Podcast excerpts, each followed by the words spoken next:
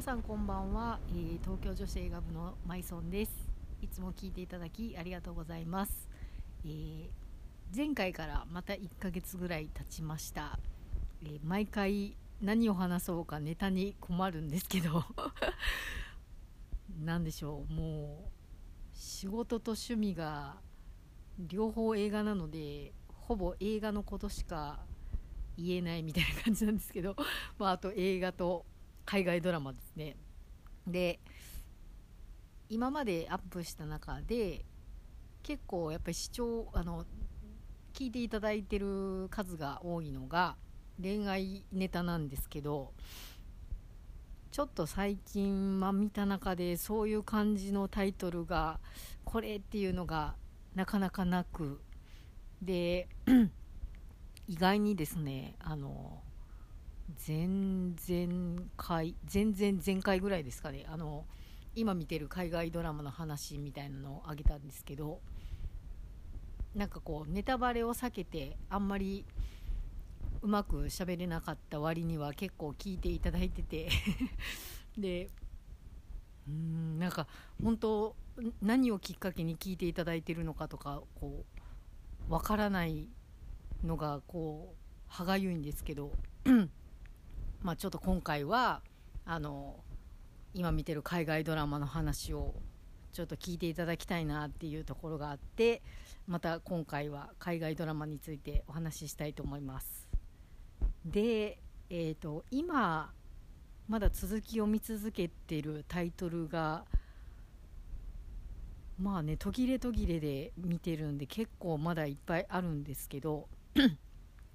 今結構頻繁に追っかけてるのが「Once Upon a Time の」えーと、今シーズン6を見てます。であとは「アローの」えーと、ファイナルシーズンですね、えー、を見ています。で両方ともあのなんか「Once Upon a Time は途中なんかこう見る手段がなくなってあの私的に。ちょっとこうパッケージとかもなんかいつ出て出るのかとかこう分からず配信もなんかどこでやってるのかも分からず CSBS もなんかどこでやってるのかちょっと なかなかいいタイミングで見られなくてで4まで見て止まってたんですけどあのディズニープラスに全部入ったのでそれを見つけてなんか思い出したかのように見てます。で多分途切れてからもう1年以上経っちゃってたのでちょっとシーズン4もなんかどんな話で終わったっけみたいな感じでちょっとだけおさらいしてから見たんですけどまあもうなんか結構すごい勢いで見ててシーズン5もあっという間に見てで今シーズン6を見てます。でねちょっとこのドラマ見ててあの私よりもまだ あの前のさ、えーとシリーズを見ている方とかネタバレになっちゃうんでそれはなるべくあの具体的なことは避けてお話しするんですけどまあなんかこのシーズン56ぐらいに入ってきて結構ななんですよねおとぎ話なのにすごい私たちのこう普通の生活にちょっとこうリンクさせてる部分が結構面白くなってきたっていうか何ですかねリンクさせてるっていうとちょっと語弊があるんですけどなんかそのおとぎ話に出てくるキャラクターが私たちがいる現実の世界に来てあのいろんなことが起こるっていう、まあ、あの大きな設定があるんですけどなので結構何て言うんですかねこうすごい人間味があるっていうかあの今までのディズニーのこうプリンセスとかそういう感じで見てた時はもっとなんか完全に正義とか完全に悪みたいな感じだったりとかあのなんだろうヒーローだったらすごいヒーローらしい、まあ、完璧なヒーローみたいな感じでこう見えてた部分もあるんですけど まあ完璧なって言ったら変ですね。ななんていうのかな。こうもうちょっとシンプルに分かりやすいこうまあ多分お子様向けに作ってる作品とかは余計そうだと思うんですけどでもこう「Once Upon a Time」は結構大人向きに作られてるのでなんかその生々しい感情というかすごい人間臭いところが出てきてそれがすごい面白いですね。でなんか善と悪が完全に分けられないんじゃないかみたいなテーマがちょっとこうだいぶ今見え隠れしてきてというかもう見え隠れというかもう完全にすごいあぶり出されてきてというか、うん、なんか今までみたいにこのキャラクターは正義の人このキャラクターは悪役みたいな感じではなくてまあそれはシーズン1からなんですけど結構こうもともとのお話あの このカイドラじゃなくてこう一般的に普及してる話の設定とだいぶ変えてきてるのがこのドラマの面白いところで。でそれがもうシーズン追うごとにもっともっとこう複雑にいろいろからくりを作ってるところがなんかすごいうまいなって思って見てます。であとは何て言うんですかね。ちょっとこう時代の変化に合わせてるのかこうディズニー社内でもいろいろなんか流行りがあるのかわからないんですけど結構ねあの今配信始まって劇場公開始まったばっかりのクルエラもそうなんですけどあのまあクルエラはあのエマ・ストーンの主演の映画ですけどクルエラ見てても思うんですけどなんかこう今までのキャラクターの描き方からなんかだんだんてなんかトーンが変わってきたなというか なんかすごくこういい意味で複雑というかこう人間の複雑性みたいなやつをちゃんと描いてるところがすごく見応えがあるなと思ってなのでちょっとこう子供向けっていうディズニーってやっぱ子供向けっていうあの子供でも安心して見られるみたいなところがイメージとしてありあったあのある人もいらっしゃると思うんですけどでもなんかこれは大人だからこそ面白いんだなみたいな感じの作品もすごい出てきたなと思って。でまあ「ワンスアポンなタイムは今ずっとすごい勢いで どんどんどんどん見てます。なのでちょっと忙しくてなかなかこう一気にバーって見れないは見れないんですけど本当にもうちょっとした隙間でご飯食べる時にこうもうちょっと10分ぐらい見るとかそのもうかいつまんでっていうかこう時間隙間隙間で見てるんですけどそれでも結構すごい勢いで見てるんで あのまだ見始めてない方も含めてあのぜひ見ていただきたいなと思います。はいで、えーと、もう一個アローですねでアローもなんかたまたまこのアローとワンスアポンなタイム見ててタイミング的になんか一緒だから余計にこうなんかびっくりするんですけどアローもやたら最近なんかヒーローとはみたいな。ヒーローたるものなんかこうであるとかこうなんなんて言うんですかね。なんかあなたはヒーローだからとかなんかヒーローとしてはこうだみたいなそういうヒーロー論みたいなめちゃめちゃ言い出したなと思って。でなんかなんだろうこれってちょっとアメリカでそういうの流行ってんのかなっていうかそのなんか議論が盛り上がってんのか？みたいな。ねどっか一部でそういうのあんのかなって思ったりしながら見てます。でアローまあアローだけじゃなくてそのフラッシュとかスーパーガールとかあの DC の シリーズとかもあのー、あれはあれで何ですかね。ちょっとこうマーベルとは違ってまた別のこう世界観みたいな作って作られててまあこう相互にドラマの方はいろいろこうつながっていくのですごいこうクロスオーバーエピソードが増えてるんですけどでまあそれがすごい面白いんで あのいいんですけどなんかあまりにクロスオーバーさせられすぎてもうなんか 追いきれないっていうかもうそんないっぱいいろんな回ドラ見るの追いつかないとか思ってちょっとそこがあの何ですかね。ああれどっかで配信してんのかなとかそういうのをこう見つけにくいタイトルとかだとちょっとこう止まっちゃうからそこだけなんかこう集めたシリーズ作ってくんないかなっていうか。何ていうんですかね。あのもうそこだけポイって見れる。とりあえず先にそこだけ見れる。あの見てないシリーズも例えば、まあ、アローに関連してるやつだけ見れるみたいな感じで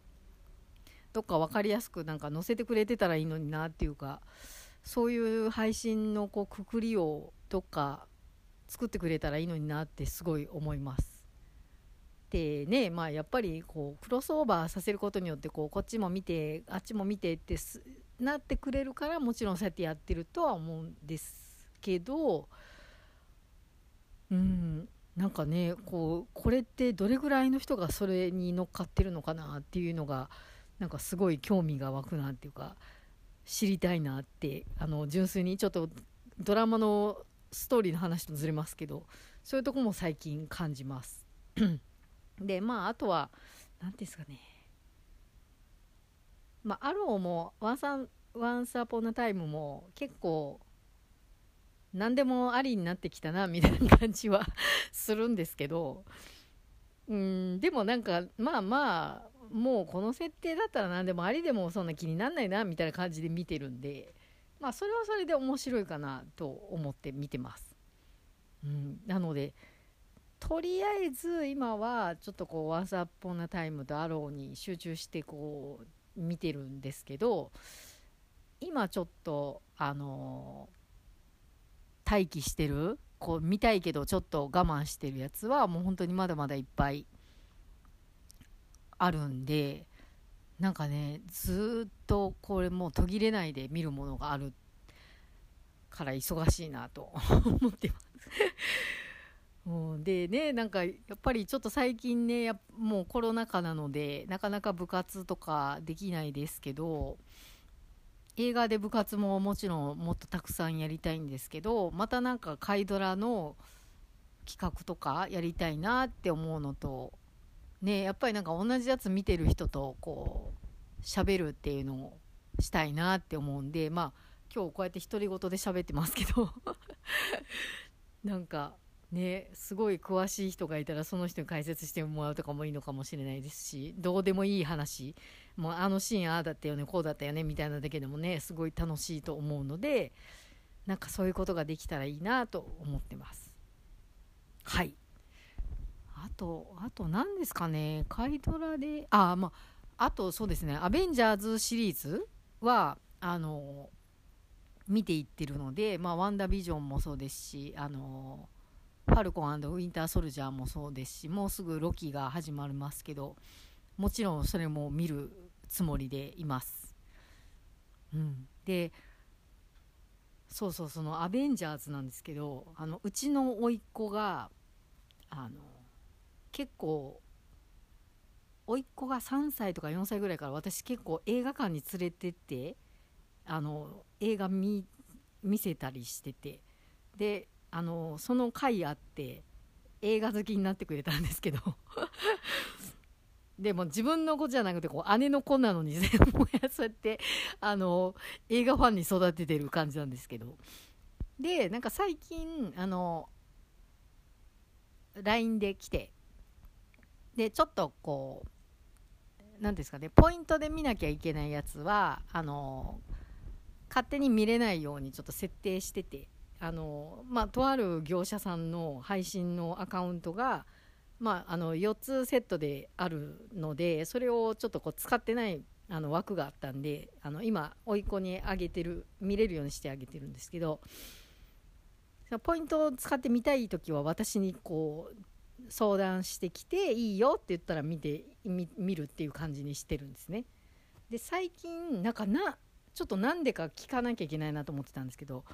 まずなんかキャプテンアメリカ見ていいかって聞いてきたんですよね。でいいよって言ってじゃあキャプテンアメリカのあのシリーズ3つとも見ていいよっつって 言ってたら3つで終わるのかなと思ったら なんかもうそこでアベンジャーズでハマったらしくてあのすっごいポイントめっちゃめちゃ使ってもうなくなるぞぐらいの時に 事後報告で今あのアベンジャーズの他のやつも見てんねんけどポイントめっちゃ使ってるけどいいって言ってきて。それ LINE で言ってきてるんですけどあのあの関西人なんでかかまあ、関西弁ですね。で言ってきて。でああなんかハマったハマってんないいよって言ってあの OK 出したんですけどすごい勢いで見てますね。なんか でもすごい嬉しいですね。なんかまあすごい数があるんであれ制覇していくのをねこうまあまあ時間かかるんですけど全部見終わった時にどんな感じになるのかちょっと感想を聞くのがすごい楽しみなのと、うん、あとちょっとなんでキャプテンアメリカ見始めたのかちょっと聞いときます。うん、でなんかちょうど「ファルコンウィンター・ソルジャーを」が配信やっててまあファイナルまでファイナルっていうかあのシーズン1の最後の最終話が終わるぐらいのタイミングで言ってきたんでもしかしたら友達が見ててなんかその話題になって気になって見てるのか分かんないんですけど。うん。なんかねそうやってこう身近な人があの同じように同じものを好きになるっていいなって改めて思いました。はい。というわけでちょっと内容がめっちゃ浅くて申し訳ないんですけど。とりあえず今日はこんな感じのお話で終わりにしたいと思います、まあ、あとはそうですね近況報告的なことを言うと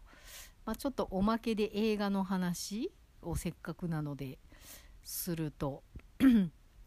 えー、そうですね最近見て個人的におすすめはちょっとまあ前回のでも言いましたけど「まあ、ルローニケンシン」はねまあもう掘っててもいっぱい皆さん見ると思うんですけどうんこれは普通に面白いなというか。でザ・ビギニングの方はすごいラブストーリー色強いんであのめちゃめちゃこう何ていうんですかね佐藤健にキュンとしちゃうっていうか有村架純にもキュンとしちゃうっていうかもうなんか本当にすごい素敵な話でこう切ないのであの女子にとってもおすすめです。うん、であと えーと、やっぱりねクルエラも多分女子すごいあの興味持っている方いると思うんですけどクルエラも、まあ、ストーリー自体が面白いもそうなんですけどやっぱりうんあのビジュアル的なこう見せ方がすごいあの凝ってるというかファッションもそうですけどなんかそれ以外のこうシーン全体の作り方とかそういうところもすごいこう華やかで見応えがあるのでこれはあのぜひ見てほしいなと思ってます。で、えーとまあ、さっきちょっとねドラマのところで言いますけどディズニーのそのちょっとこうキャラクターの描き方がすごいこう変わってきたというか根底にはまあ前からそういうのもあったとは思うんですけどなんかねよりなんだろうな多様多様性なのかちょっと分かんないんですけどそのやっぱりこう人間にはいろんな面があるんですよっていうところをすごく感じさせるストーリーになってるので大人でもすごく楽しめると思います。まあ、大人でもというかもう大人向けですね。もうこれは完全に大人向けって言っていいと思います。はい、で、えー、あとですね明日の食卓ですねこれがすごいもう苦しいというか何て言うんですかねその苦しいばかりではもちろんないんですけどなんか本当に子育てって大変だなっていうのがこう伝わってきました。うん、でちょっとネタバレになるから言わないんですけどなんかどっちの気持ちもすごいわかるっていうかこうお母さんがそうやって思うのもすごいわかるし子供がそうやって思うのもすごいわかるしでもなんかこうそこが なんか思いがちょっとすれ違ってしまうというか何て言うんですかね。なんかあーってなんかもう切ないってなってもうほんと後半見ててすごいなんかもうギューもう胸がギューってなっちゃったんですけどうん、なんかそのお母さんのお話なんですけどまあそのもう母親じゃない方でもあのお子さんいらっしゃらない方でもなんか女性としてすごい考えさせられるところがあるので是非ちょっと見ていただきたいなと思います。でね、お子さんがいる方はこう、まあ、メインキャラクター3人いるんですけど、まあ、どこかしらになんかこう部分的にでもすごい共感できるところもあると思いますしあとなんかパートナーがやっぱり何ですかね要というか。ね、なんかこう子育てってお母さんがするみたいにいまだに日本ってそういう風潮まだあると思うんですけどやっぱりなんか子供ってちゃんと両方見てんだなっていうのをすごい感じましたねなので、うん、お母さんがいくら頑張っててもやっぱお父さんがみたいなところもあったりするんであのもしお子さんがいるご夫婦の方とかあのこれから結婚する方とかなんかねこれからお子さん持ちたいなと思ってる方とかはあの特にあのパートナーを誘って見ていただいた方がなんかこう共有した方がいいなって思う感じの内容でした。はい。というわけで。まああとああとそうですね。すごいあの印象に残ってるやつでいうと「煽られ」っていうラッセル・クロウのあのがラッセル・クロウが悪役の映画があるんですけどまあそのタイトル通り煽られ運転がこうメインの お話なんですけどこれもすんごいもうラッセル・クロウが怖すぎてあのギャーってうわもうもうななんでそんなにっていう感じになるんですけど、うん、なんかこうあこういう何ですかねそのひ被害者というかこう煽られちゃう方のそのキャラクターに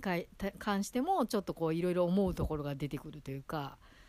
うん、なんかあもうそんなとこで意地張らないでとか思っちゃうんですけど、うん、なんか普通にあのエンタメとしても面白いですしこうやっぱりこういうのって気をつけた方がいいなっていうところもあるので ね、ちょっとこう運転される方とか、あの家族が運転して車で出かけるのが多い方とか